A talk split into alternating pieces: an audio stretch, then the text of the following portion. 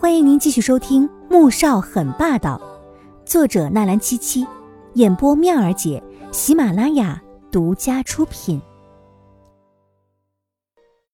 第十二集，就算是这样，我也不会同意的。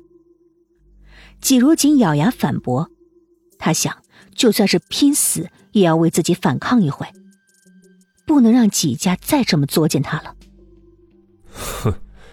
哼。那可由不得你啊！吴益达看着他，笑得不怀好意，一只手朝他伸了过来。季如锦气急，想也不想，抬手拍开他伸过来的手，可很快他就发现不对劲儿了，怎么使不上劲儿了呢？你，你想要？这种感觉他很熟悉，那天在酒店就是这样，他一点力气都没有。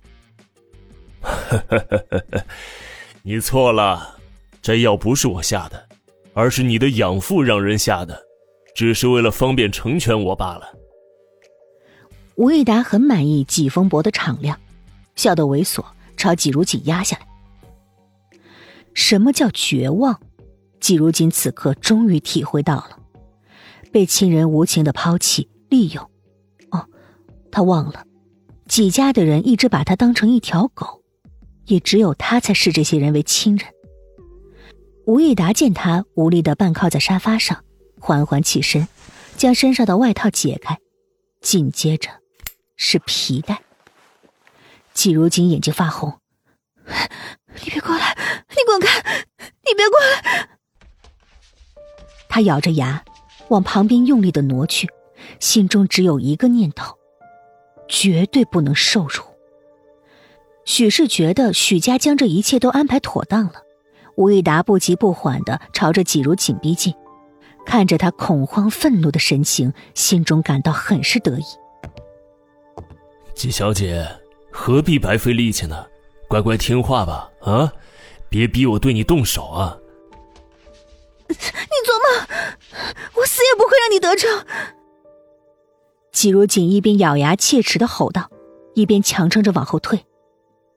吴益达无所谓的笑了笑，呵呵，那可就由不得你了。只是话音刚落下，包厢的门突然被人从外面打开了。吴益达脸上的笑容凝住了，瞬间变得怒不可遏。是谁在这种时候坏他的好事儿呢？穆萧寒被易灵推着进了包厢，目光淡淡的落在沙发上面色潮红、气喘吁吁的季如锦身上。而季如锦听到开门声时，还以为是季家的人来救他了，结果看到穆萧寒的那一刻，他不由得惨笑。穆先生，那天的话还作数吗？酒店里，季如锦躺在床上，半个小时前医生给他打了针，身上那种不适感终于消退了，他动了动手脚，感觉好了很多。于是撑着坐起来。客厅的落地窗前，萧慕寒半躺在躺椅上，腿上盖了条毛毯，手中正翻着一份文件。听到身后的脚步声，他停了下来，将文件放到旁边的圆桌上。没事了。男人的声音好听极了，淡淡的三个字却让季如锦觉得酥麻到骨头里。嗯，好多了。季如锦点点头。走了过去，站在落地窗前，俯瞰着大半个春城，只觉得双腿一阵浮虚发软，下意识的后退了几步。恐高吗？男人一侧目，发现了。季如锦不自然的轻咳了一声：“嗯，那个，你能告诉我，是为什么吗？”穆萧寒抬起头看向他：“一，家人逼婚。”二，你知道了我的秘密。通常知道这件事情的人，最后都从这个世界上消失了。季如锦被吓到了。什么叫做最后都从世界上消失了？你如果不想像那些人一样，从这个世界上消失，只有一条路可走。成为我的妻子，三年之后我可以给你一笔钱，让你离开这里。这些协议上面都写的很清楚。穆萧寒看到他目瞪口呆，一副被吓傻的模样，嘴角缓缓勾起一抹笑容。季如锦回过神来，看了看他的腿：“你的腿真的不能走了吗？”那天回去之后，他就在 Q 上问过医学院的师弟了，得到的答案是极有可能。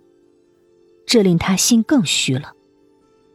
医生说，短则一年半载，长则一辈子。萧慕寒看到他这副心虚的模样，就忍不住想要捉弄他一番。所以你以后要好好补偿我。季如锦听了，整个人都不好了。忽然，他又想起更重要的事儿。那个协议，能不能改一下？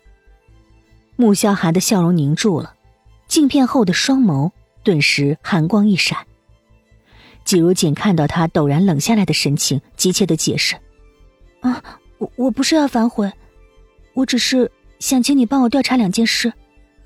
一件事，我养父当年出事的真相；另一件事，我亲生父母的下落。你们穆家那么有钱，一定有办法能够查到的，对不对？等三年协议期一满。”我一分钱也不拿就是了。他的意思是用三年时间换这两件事情的结果，这对穆家来说确实不算什么难事。身为丈夫，替自己的妻子调查几件事情，是在情理之中的，你不必有什么负担。不过，我希望协议这件事情，只有你、我、依林三个人知道。穆萧寒淡淡的说完。拿起旁边的文件开始看起来。本集播讲完毕，记得订阅哦，么么哒。